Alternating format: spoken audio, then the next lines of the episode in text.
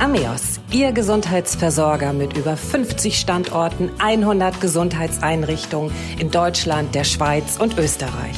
Ameos mittendrin, füreinander stark. Herzlich willkommen zu unserer Sprechstunde.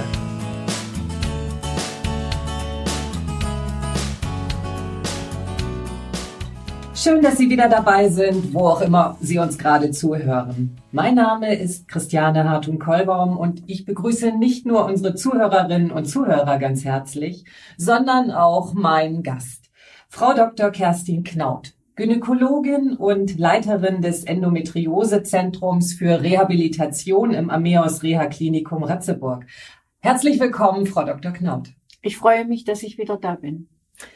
Unser Thema dieses Mal, nachdem wir ja äh, uns beide auch schon über das Thema Endometriose unterhalten haben, ist das Thema Reha nach Brustkrebs. Eine Krebserkrankung ist für die Betroffenen immer ein einschneidendes Ereignis. Ähm, Frau Dr. Knaut, wenn die Behandlung des Brustkrebs abgeschlossen ist, bedeutet dies für die allermeisten Patientinnen nicht, dass sie nun nahtlos wieder in den Alltag zurückkehren können. Ihre körperliche Leistungsfähigkeit ist oft beeinträchtigt und viele haben auch mit psychischen Problemen zu kämpfen. Helfen kann dabei eine Reha. Sie bieten in Ratzeburg eine Rehabilitation an. Frau Dr. Knaut, wie wichtig ist die Nachbetreuung für die Betroffenen? In äh, der Anschlussheilbehandlung beziehungsweise Rehabilitationsmaßnahme lernen Sie, was Sie jetzt nach der ähm, Operation, Chemo und oder Strahlentherapie wieder körperlich machen können. Sie verarbeiten, lernen hier die Erkrankung zu verarbeiten, äh, besonders auch Frauen, wo die Brust abgenommen worden ist. Und sie erhalten äh, Tipps, wie sie auch in ihren beruflichen Alltag wieder einsteigen können. Speziell die Reha in Ratzeburg, welche medizinischen Komponenten spielen hier eine große Rolle?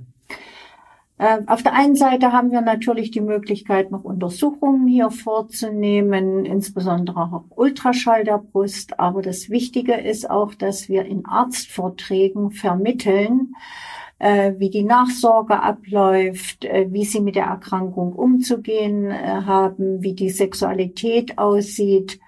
Und diesbezüglich erhalten Sie Vorträge auch im psychologischen Bereich, Resilienz, äh, wie kann ich die Krankheit besser akzeptieren und wie kann ich in den Beruf wieder einsteigen. Gibt es da auch noch weitere Komponenten, die eine Rolle spielen oder ist es nur der Schwerpunkt auf dem medizinischen Bereich? Ganz wichtige Rolle spielen unsere Physiotherapeuten, die dazu beitragen, dass die Beweglichkeit wieder vervollständigt wird im Schulterarmbereich. Sollte ein Lymphedem vorliegen, äh, wird dies durch manuelle Lymphdrainage natürlich behandelt. Sie lernen wirklich Sport auch zu machen und Sport in den Alltag zu integrieren. Das ist äußerst wichtig, um keine, um die Wiedererkrankung abzudämmen. Äh, diätetisch äh, lernen sie viel. Wir wissen ja, dass Übergewicht und Brustkrebs miteinander korreliert. Äh, Sie lernen kreativ äh, aktiv zu werden, äh, wieder Freude am Leben zu äh, finden. Sie erlernen Entspannungsübungen, werden psychologisch betreut und sozialrechtlich, wie sie in ihrem Beruf einsteigen können. Muss diese Reha immer stationär erfolgen oder gibt es auch eine Möglichkeit, das ambulant durchzuführen? Das gibt es auch, wobei man, äh, was ich aus jahrelangen Erfahrungen weiß, das nicht einfach für die Frauen ist. Stellen Sie sich vor, Sie müssen erst mal 30 Minuten anreisen, dann haben Sie hier Therapie, dann wartet zu Hause die Familie, vielleicht noch Kinder. Das ist sehr, sehr anstrengend und sollte gut überlegt werden, dass es nicht zum Stressfaktor für die Frau wird. Das heißt, Sie würden eher dann doch eine stationäre äh, Rehabilitation äh, ja. empfehlen. Ja, wenn das natürlich nicht anders geht, wenn die familiären Umstände äh, es erschweren, dann bieten wir natürlich auch ambulant an. Wie wichtig ist so die körperliche Bewegung äh, bei der Gesundung oder auch vielleicht ähm, bei der Verhinderung ähm, von äh, der Bildung von Metastasen oder gibt es da überhaupt einen Zusammenhang? Ja, das ist äh, äh, sehr gut schon erforscht. Wir wissen, dass wenn wir uns vier bis fünf Stunden in der Woche bewegen, nicht nur Herz-Kreislauf-Erkrankungen, Lungenerkrankungen, Gelenkerkrankungen abschwächen können, sondern auch eine Wiedererkrankung äh, im Krebsbereich. Es sollte immer der Sport gemacht werden, der Spaß macht und der auch zeitlich umgesetzt werden kann. Man, ich sage immer den Frauen, nachts durch den Wald joggen, das ist es dann auch nicht. Also eher entspannt äh, daran gehen und äh, sich nicht unter Druck setzen. Genau, genau. Ähm, Frau Dr. Knaut, bei vielen Frauen beginnt nach dem Brustkrebs oft ähm, eine ja, ähm, Menopause oder die Menopause und damit verbunden natürlich auch äh, klimakterische Beschwerden, die dann oftmals viel früher anfangen als bei den Frauen, die nicht erkrankt sind. Hormone dürfen dann nicht genommen werden. Was empfehlen Sie diesen Frauen? Wie können die diese klimakterischen Beschwerden abmildern? Also da gibt es äh, lapidare Dinge, würde man sagen. Das kann man eben auch durch sportliche Aktivitäten, kann äh, man Hitzewallungen senken. Äh, der Kaffeekonsum, stellen Sie sich vor, Sie trinken 20 Tassen Kaffee, dann glüht Ihr Köpfchen. Das sollte man nicht machen. Dann sollte man zum Beispiel Salbei-Tee trinken. Das gibt es auch als Trachés, weil es das äh, schmeckt nicht so gut. Äh, man kann auch Psychopharmaka äh, mit anwenden, zum Beispiel das Venlafaxin, was eine leichte Reduzierung der Hitzewallungen äh, durchaus machen kann. Ein weiteres Problem ist ja auch die trockene Scheide. Wir müssen ja auch über Sexualität sprechen und hier sollte man auch hormonfrei zunächst versuchen zu arbeiten und dann mit Milchsäurebakterien, die es als Zäpfchen gibt, die man einführen kann, da kann man doch eine deutliche Minderung erzielen. Sie haben gerade das Thema Sexualität angesprochen. Ähm, gerade wenn Frauen, äh, die Brustkrebs haben, dann vielleicht auch eine Brustamputation haben, für die ist es sicherlich nicht einfach, ihren Körper zu akzeptieren. Welche Möglichkeiten gibt es da, die Frauen ja psychisch zu stärken, dass sie ihren Körper so annehmen, wie er dann jetzt ist? Also ich werde ja oft gefragt, äh, soll ich einen Wiederaufbau machen? Aber da muss ich Ihnen sagen, äh, dass man das nicht beim Pförtner machen kann. Wir klären natürlich auf über die zwei Methoden. Man kann einmal Fremdmaterial nehmen, das ein Silikonimplantat unter dem Brustmuskel operativ äh, drunter geschoben wird. Das ist die schnellere Methode. Ähm, man muss aber sagen, so ein, ein, das ist ein Fremdmaterial, das kann mal abgestoßen werden. Und es gibt mittlerweile schon zahlreiche Methoden, um mit Eigenmaterial äh, sei die Brust wieder aufzubauen, sei es Bauchfett, Gesäß, Rückenmuskel mit dem Rückenmuskel. Da gibt es unterschiedliche Möglichkeiten und gute Zentren, die das also auch täglich machen und gute Ergebnisse erzielen.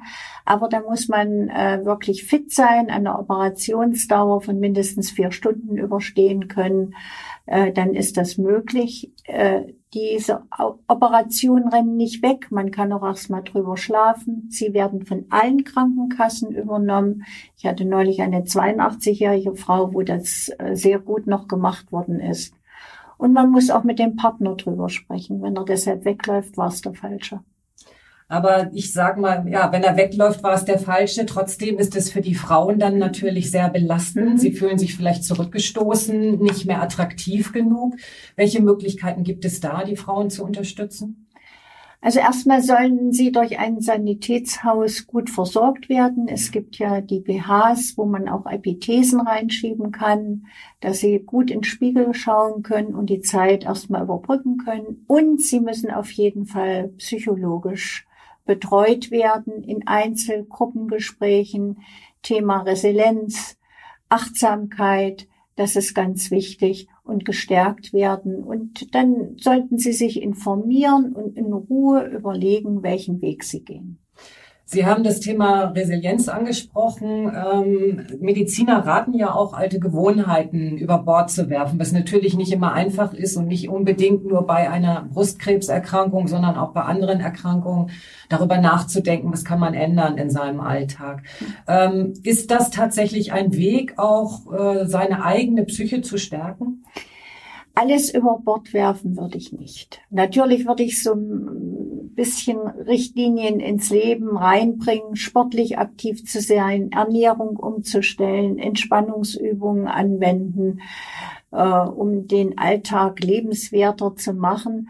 Aber ich werde manchmal gefragt, kann ich nach Mallorca fliegen? Natürlich können Sie nach Mallorca fliegen, aber nicht acht Stunden in der Sonne liegen, ungeschützt und nehmen Sie die Nachuntersuchungen wahr, sage ich, und dann langsam wieder in den Alltag zurückkommen. Äh, sonst denkt man zu sehr immer wieder daran und Zeit heilt Wunden und äh, regelmäßig die Nachsorge äh, wahrnehmen. Das betrifft ja jetzt, umfasst jetzt zehn Jahre, äh, was vom Gesetzgeber vorgegeben ist und sich das Leben schön machen, sich Freuden schaffen nicht immer wieder nachdenken, was könnte sein, sondern heute geht's mir gut. Carpe diem.